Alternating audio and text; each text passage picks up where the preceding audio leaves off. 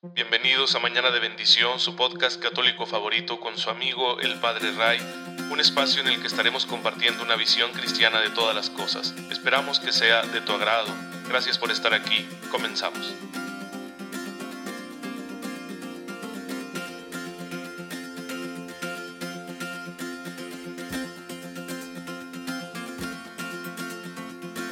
Muy feliz viernes, queridos hermanos. Bienvenidos a su podcast católico favorito, Mañana de Bendición. Soy su amigo el Padre Ray. Espero en Dios que se encuentren muy bien. Les envío un cordial saludo, un fuerte abrazo. Y ya saben, mi mejor deseo de todas las mañanas, una fe muy viva, despierta, activa, operativa, que les permita descubrir cómo la gracia de Dios ya está en sus vidas y puedan aprovecharla y de esa manera resuelvan todo lo que tengan que resolver y lo hagan cristianamente, como Dios quiere llevando una vida de rectitud, una vida de santidad. Porque ya saben que nuestros hermanos los santos lo han hecho así desde siempre. Siempre ha habido hombres y mujeres que aprovechando esta gracia que Dios les da, pues han dado lo mejor de sí mismos incluso en circunstancias bastante adversas y se han entregado a la salvación de sus hermanos, a servirles, ayudar a los pobres, cuidar de los enfermos, transformar su entorno, vivir todas las virtudes, consagrarse a la oración, un montón de cosas muy buenas que uno dice, pero ¿quién tiene la fuerza para hacer algo así? Bueno, es que no es la sola fuerza humana, sino que es la gracia de Dios la que permite realizar estas acciones que parecen sobrehumanas. Y la gracia de Dios todos la tenemos. Por el bautismo todos somos poseedores, acreedores de esta gracia, solo que no todos la dejamos desarrollarse, no todos entregamos al Señor las riendas de nuestra vida para que Él nos conduzca por donde quiera. Y bueno, pues ese es el reto que nosotros tenemos. Así que yo les invito a que hoy miren a su alrededor con ojos de fe y encontrarán esa gracia y aprovechándola podrán vivir todo lo que Dios disponga que se viva en este día de la mejor manera posible. El día de hoy quiero traer ante ustedes la figura de San Adalberto de Praga, que tiene una historia bastante interesante. Se trata de un hombre que vivió en el siglo X hace muchísimo tiempo, hace un milenio. Sin embargo, su vida fue muy interesante porque tuvo un gran celo apostólico que terminó costándole la vida. Pero vamos, vamos a revisar su vida así con detalle. Sus biógrafos señalan que nace hacia el año 939 de una familia noble, una familia de abolengo, una familia rica y poderosa en lo que hoy es la República Checa.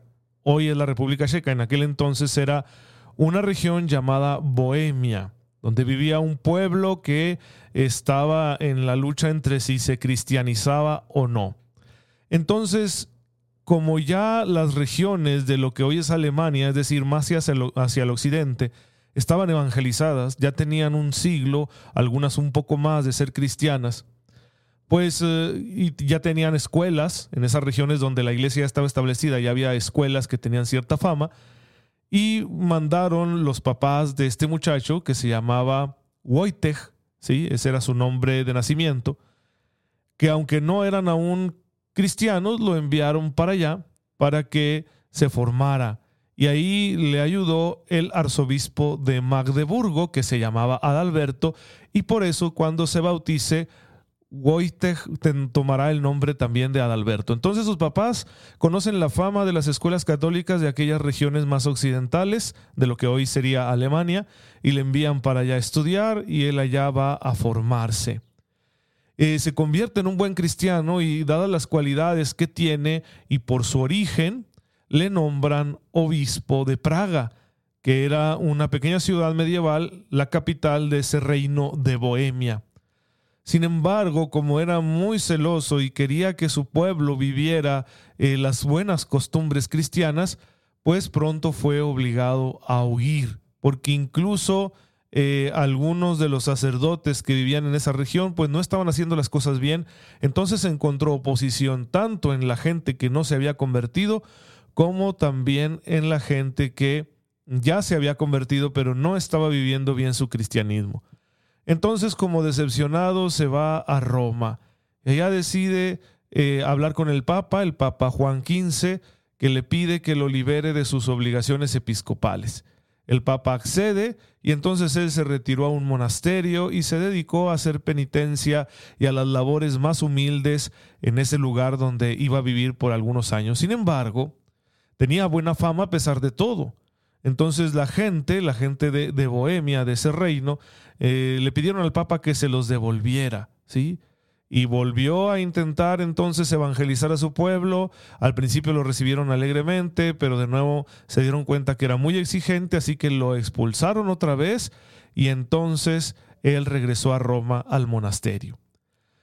Sin embargo, sucedió una cosa muy interesante, que un reino vecino, el reino de Hungría, estaba en ese momento convirtiéndose al cristianismo.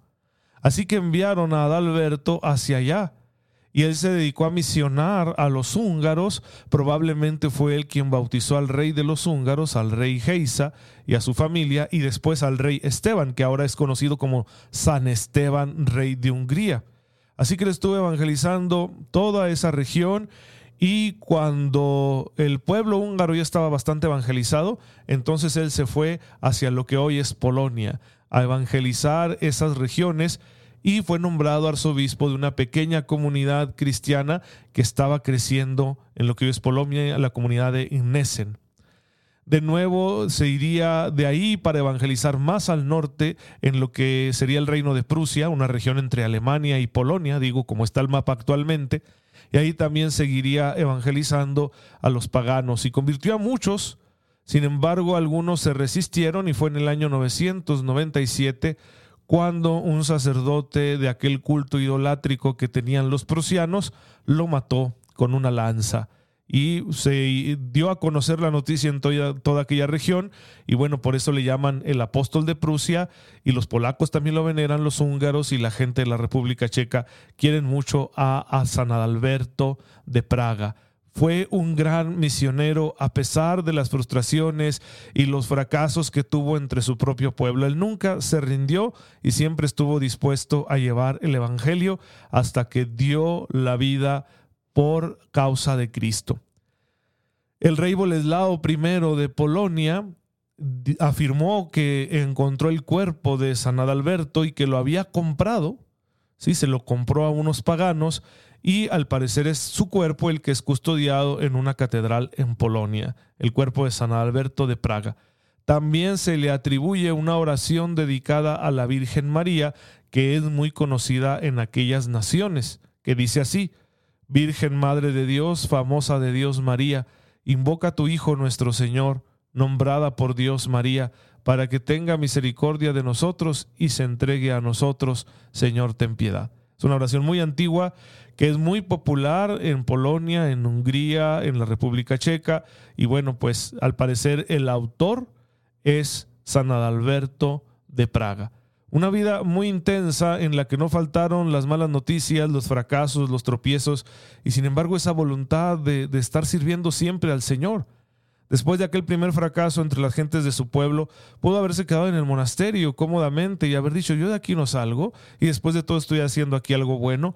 Pero recuerden, lo importante en la vida del cristiano no es específicamente qué hace, sino que sea la voluntad de Dios. Entonces, siempre dispuesto a hacer la voluntad de Dios, cuando se sintió llamado a volver a ser un evangelizador, un misionero, pues lo volvió a hacer entre los suyos, aunque volvió a fracasar, luego con los húngaros y posteriormente en las regiones de Polonia y de Prusia. Así que un santo incansable. Y así podemos ser tú y yo evangelizando, por lo menos en nuestro entorno familiar y social.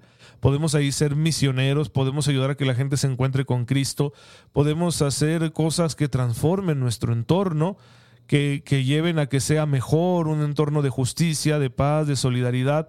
Podemos hacerlo porque la misma gracia que sostuvo a San Adalberto de Praga en todas sus misiones, en su labor episcopal, en su celo, en su vida en el monasterio, ante la tristeza que le producían sus fracasos y el rechazo de sus connacionales, es la misma gracia que tú y yo tenemos. Es la misma gracia que hoy en este viernes 23 de abril estamos recibiendo de parte de Dios nuestro Padre, que nos ama por los méritos de su Hijo Jesucristo nuestro Señor y por la acción del Espíritu Santo que actúa en nosotros. Pues bien, así que sí podemos ser santos si aprovechamos la gracia. Pero, ok, yo creo en la gracia, sé que ya está en mí, ¿cómo la dejo actuar? pues el primer paso será siempre la oración. Recuerden, no hay santo sin oración. No hay santo que no tenga un trato profundo y constante con Dios. Así que por eso el catecismo de la Iglesia Católica le da tanta importancia a la dimensión espiritual y la estudia en el cuarto apartado. Y nosotros vamos aquí siguiendo esa enseñanza del catecismo para profundizar en nuestra propia vida espiritual. Así que, ¿qué nos dice el catecismo al respecto de la oración? Pues bueno, en el episodio pasado estábamos hablando de algunas situaciones que obstaculizan la oración. Y es cierto, no debemos caer en el desánimo aunque encontremos esos retos. ¿Cuál debe ser nuestra actitud entonces ante las dificultades que encontramos en el camino de oración? Bueno, la humilde vigilancia, dice el catecismo. Es decir, con humildad saber que soy criatura y que soy un pecador y que por eso siempre estoy dispuesto a fallarle a mi Señor. Así que eso me debe hacer bien listo muy astuto y estarme vigilando para saber por dónde puede meterse el enemigo, por dónde me puede fallar la humanidad y complicarme mi vida espiritual. Así que esa es la actitud que recomienda la iglesia frente a estas dificultades en la oración. ¿Cuál es la dificultad más frecuente? La distracción. Siempre la distracción sea por la imaginación, sea porque las palabras que estoy usando también me distraen, sea porque luego digo, ay, estaré, estaré bien que le pida a Dios esto, estará bien que yo diga esto en la oración, o porque me recuerdo que tengo algún pendiente, o en fin, si es una distracción muy común, muy común, y nos pasa en todos los tipos de oración, tanto en la vocal como en la meditación, como en la oración contemplativa. Si nos dedicamos a perseguir las distracciones, pues vamos a caer en sus redes, dice el catecismo. ¿Sí? Es decir, ay, ya me distraje, no puede ser, ¿por qué me estoy distrayendo? Ya no te lamentes, te distrajiste, solo regresa. Regresa y, la iglesia nos recomienda esta práctica, ¿sí? Vuelve a tu corazón. ¿Qué es lo que te está distrayendo? Bueno, eso que te distrae es porque de alguna forma les, le has estado prestando mucha atención últimamente. ¿Y por qué le prestas atención? Porque es algo que te preocupa, porque es algo importante, porque es algo a lo que tu corazón está apegado. Entonces, fíjense qué estrategia tan sabia nos da la iglesia. Convierte tu distracción en oración. Convierte tu distracción en oración. A lo mejor hoy quisiste comenzar la mañana dedicándole unos minutos al Señor para hablar con Él y agradecerle sus bienes pero luego empezaste a preocuparte porque sabes que en tu trabajo está viendo recortes y tu situación económica ahorita no es la mejor y se te fue la mente con eso y luego ya cuando te diste cuenta dices, no puede ser, o sea, ya desperdicié mi momento de oración porque me distraje pensando en la economía, cómo es posible que yo, que me digo católico, esté pensando en el dinero cuando debería estar rezando, e, estás perdiendo tu tiempo. Si ya surgió eso, vuélvelo oración y dile, perdóname Señor, es que sí me preocupa mi situación económica. ¿Cómo le hago? Tú que todo lo sabes, ilumíname. Bendice las obras de mis manos, ayúdame a tener un trabajo estable, porque necesito de ciertos bienes materiales para que yo y mi familia podamos estar bien. Y así aquello que causó la distracción se convierte en motivo de oración.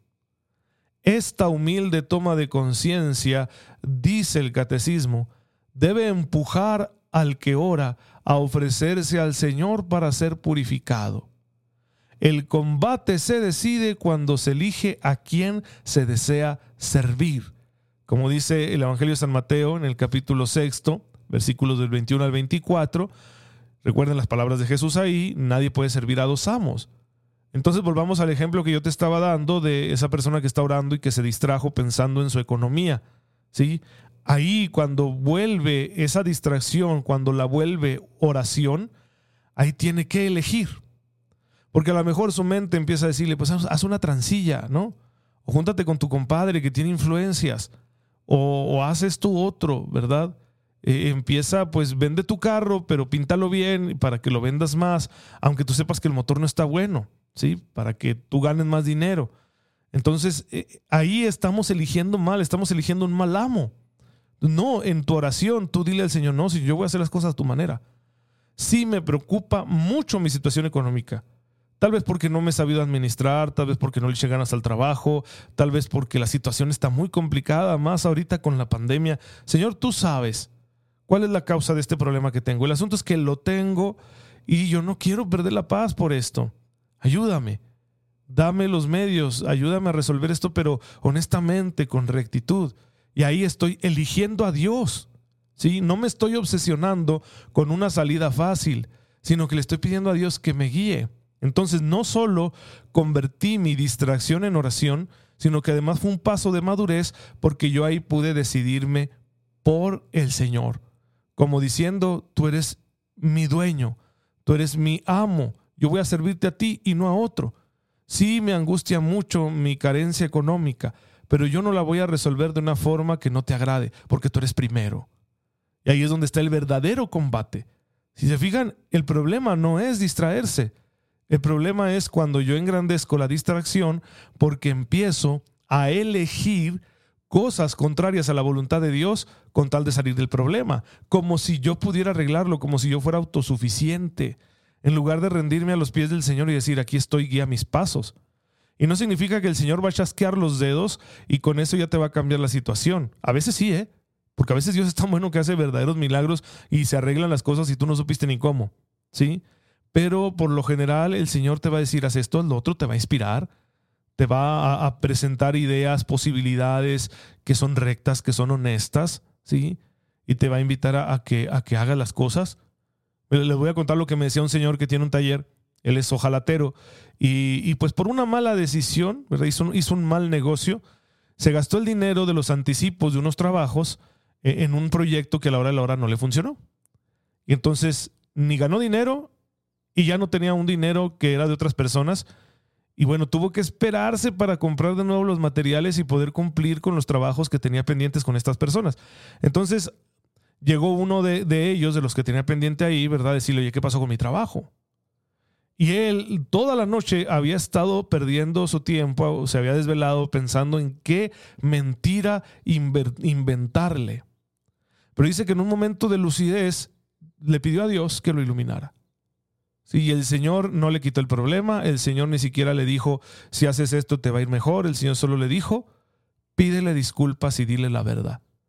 Entonces dice este, este señor dueño del taller que cuando llegó, ¿verdad? El cliente, pues no quedó más que decirle, ¿sabe qué? Le debo una disculpa, tomé una muy mala decisión, invertí su dinero en otra cosa pensando que este, iba a lograr un negocio, no lo logré y ahora no voy a poder tenerle su eh, material, su, su trabajo a tiempo, porque voy a tener que tardarme un poquito más en comprar los materiales de nuevo y, y luego ya terminárselo.